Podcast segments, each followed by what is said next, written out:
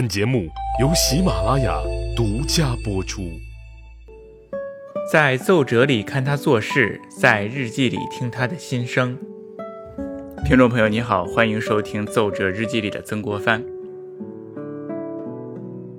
端午节快到了，有些朋友啊，就让我来讲一讲曾国藩在端午节的时候都会做哪些事情。这件事儿啊，还真的是有点难，因为我翻了曾国藩的日记。发现他在端午节期间呢，并没有做什么特别特殊的事情，也没有吃粽子，也没有赛龙舟。这该怎么说呢？当然呢，即使曾国藩吃了粽子，赛了龙舟，我们也不能说，不然提起端午节都是那老老两样：吃粽子、赛龙舟。我们得讲一些不一样的事情。但是关于曾国藩端午节不一样的事情，还真的很难讲。因为他的节日呢，真的没有什么不一样。比如说，他人生最后的一个端午节，同治十年的五月初五这一天，他过的是非常的朴实无华且枯燥。你比如说这一天的日记当中，没有什么特殊的事情，无非就是早饭后清理文件，上午犯困在洋床上久睡，下午呢就是写写文章、写写信、读读书。看不到一点吃粽子、赛龙舟跟端午节相关的这些事情，那非要说与端午节相关呢，还真能找到一句话，那就是谢绝拜节诸客。端午节有人来向曾国藩送祝贺礼、拜节，曾国藩说不见不见，一切闭门休克，都不见。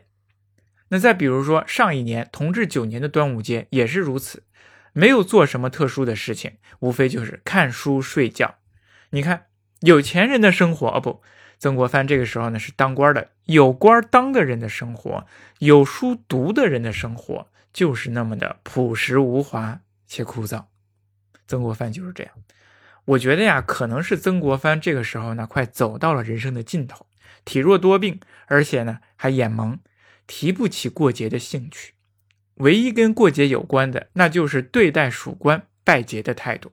这一年呢，他倒是见了拜节的人。他说：“早间各园役在署内者贺节，节君见；在外者未见。”也就是说，早上呢，在署内工作的这些署员给我拜节，我都接见了他。那么没有在署内工作的人呢，我都没有见他。那么除此之外呢，我又翻了这前后几年的端午节。发现唯一跟节日相关的，那就是署员拜节，而曾国藩呢，一般的做法还都是谢绝拜节诸客。你看看，我觉得呀，可能是曾国藩为了维护自己的清誉，怕拜节的属官呢会送代送礼，所以说干脆不见。也有可能呢是自己年老，怕喧闹，自己想清静的看会儿书。总之啊。年近已经六十岁的曾国藩，很少再见那些拜节送礼的人了。可是呢，如果我们把时间往前拉回三十年，情况就不一样了。那个时候，曾国藩呢，对端午拜节这件事儿非常的积极，而且呢，不是他积极的去接见拜节的人，而是他积极的自己去拜节，去拜见别人，给别人送礼。那真是风水轮流转呢。老年的曾国藩讨厌拜节，自己年轻的时候呢，却一个劲儿的去进行。那比如道光二十一年，那个时候曾国藩呢三十一岁，正是而立之年，刚刚进入北京的官场，上下都需要打点。到了节日的时候呢，那正是走动的时候，所以这一年到了端午节的前一天，他就开始积极的行动起来了。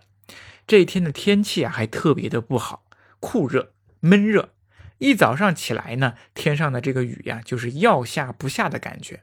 他给自己的弟弟曾国荃布置了要读的书，吃过了饭之后，一声闷雷，大雨呢像瓢泼似的飘下来。尽管天气不好，可是呢，已经跟同僚约好的拜节活动呢，却不能耽搁。上官呢、老师啊这些关系啊，都一定得维护好。他日记当中写着：出门送捷径拜客，捷径呢。就是节日里送给上司或者是雇佣者的礼物或者是礼金，其实就是说他要给其他的官员要送礼，比如自己的上司或者是老师这些人去送礼。那么就这么一拜一送，这个礼节啊就送了一天，肯定呢不是去了一家，而是去了很多家，至天黑归。拜客归来之后呢，到了第二天，五月初五，端午节这一天，曾国藩又和同辈的官僚好友一起该维护关系了。他带着自己的弟弟曾国荃一起张罗了一桌的酒菜，几个人呢吃吃喝喝，热闹非凡。你看那个时候就不一样，年纪不一样，状态不一样，所做的事情呢也就不一样。年轻的时候呢，正是仕途开始之际，自己想发展、想当官那就得顺应这种潜规则。过节的时候、过年的时候，该送礼送礼，该问候问候。可是到了老年的时候呢，位高权重了，自己也没有什么追求了的时候呢，他就可以任着自己的性子来。今年心情好，就见一些拜节者；那么明年心情差呢，就不见这些拜节的人了。真的是什么时候做什么时候能做的事情。那我们再把时间呢转到咸丰十年，这个时候曾国藩的五十岁，这个时候的他呀，已经不是官场上的跟班小弟了，他已经出将入相了，在朝中呢做过侍郎，在朝外呢领过军，打过仗，有了自己的跟班小弟。到了端午节这一天，帐下的武将、墓中的属员都要给他拜节。那这一年的五月初五，他的日记当中写：早上出城巡视营墙。先巡视了一番，回来之后呢，饭后清理文件，然后各园艺贺节，应酬时许。这个时候，曾国藩正处于事业的上升期，帐下的文武官员很多，志得意满。对于下属的拜节，那他都不拒绝，都一一的接受，用大半的时间都来忙于这种应酬。那么，不过又过了十年，当他六十岁的时候，情况也就又不一样了。那个时候对待端午的拜节者，一般他都是闭门谢绝，一概不见。可是啊，尽管属员可以不见，但是同辈同僚之间的好友的节日问候，曾国藩呢，他却是要一一回复的。我们现在啊，逢年过节啊，都喜欢发微信短信，群发的也有，专门发的也有，甚至有些人呢，赶到了过年的时候啊，受到了骚扰。那个曾国藩那个时候的人们呢，虽然没有即时通讯的软件，但是这并不妨碍他们过节群发祝福。当时的文人的官场上呢，他们会写信。到了端午节的时候，曾国藩就会排山倒海一样收到各种祝福信件，祝福他端午节快乐。曾国藩就会从这些信件当中呢，选择一些重要的关系进行一一回复。尽管如此啊，这个量还是非常大的。他的日记啊，一到端午节的时候呢，就会有这样的一句话，比如说日内因端午节文件较多，已觉疲惫。这个时候所说的文件，其实就是指他在不断的回复这种垃圾的问候信。那我这里用到了“垃圾”这个词，其实不是讽刺嘲笑，它确实是垃圾。而且那个时候的官场是繁文缛节，可不是简单的一句。端午节快乐就能打发的呀！回复的时候啊，曾国藩要写很长的祝福语的。比如在两江总督期间，他回复马新贻的端午祝福语。马新贻我们之前讲过啊，就是在两江总督任上被刺杀的那个总督，他是接替曾国藩的。那么作为能够即将当总督的人，他的地位啊肯定不低，所以说曾国藩呢也非常重视。收到了他的端午节祝福之后，曾国藩立即回复。我们就看看曾国藩是怎么样写这封端午节的回复短信的。他说：“古山尊兄大人阁下，这是称呼马新贻呀，字古山。接下来他这么说：亲奉会函，为以五节相庆，任配何任？这一句话呢，就是说，哎，我收到了您的这个祝福，非常的高兴，我也祝您端午节快乐。”真的是倍感荣幸，大概是这个意思。那么接下来呢，曾国藩就用非常华丽的辞藻来对马新贻表示了节日的祝福。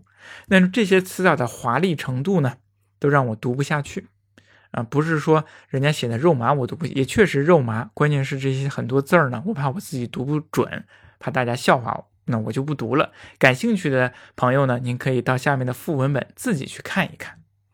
那么说完了这些辞藻华丽的祝福之后，曾国藩笔锋一转，开始写自己今年官场上遇到的难题了。他在两江总督任上呢，遇到了一个非常大的难题，那就是天狱大旱。到了端午时间呢，雨一直下不下来，那么又加上自己年老体衰，忝列江沉，所以说感觉到啊非常的难办，他就抱怨了很多这个官场上遇到大旱的这种棘手的情形。说完了之后，最后一句话嘱咐说：“复送台安，并祝节喜，诸为郎照不惧。”再一次祝福他，这其实就是古代人写信的这种格式，就像现在一样，顺祝夏安，顺祝商祺啊，祝你节日快乐，就不用再回复了，就是这个意思。这个回信呢，虽然好，辞藻啊虽然华丽，但可惜啊，它是群发的，并不走心。因为如果假如说你去翻一翻这一时段的他的书信集的话，你就会发现端午节前后他全是这种回信，而且是一字不改，都是祝福别人，然后诉说自己的这种天旱的官场困境，前前后后有几十篇呢。那其实啊，曾国藩的这个处境啊，我们之前讲过，就是他面对大旱的时候啊，曾国藩怎么办呢？只能求雨。这个具体的情况我们之前讲过，在这里呢，我们就不再赘述了。比如同治六年这一天，端午节的日记当中，他这样写：早饭后步行岛屿，因天旱斋戒，谢绝贺节之客。嗯，你看，这就是曾国藩的这个端午节。我们呢，比较了曾国藩三十岁时候怎么过端午节的，五十岁的时候怎么过端午节的，以及六十岁的时候怎么过端午节的。这中间的差别呢，还是非常大的。我们就可以看出，曾国藩因为年龄的不同，因为位置的不同，那么他过端午节的方式啊，也会不一样。我们总算呢，在有限的时间里、有限的材料当中，找到了一点点曾国藩过端午节不一样的情况了。那如果大家呢有其他的一些信息和想法呢，我们都可以一起在评论区进行讨论。谢谢你，希望你能喜欢，也祝你端午节快乐。我们下期再见。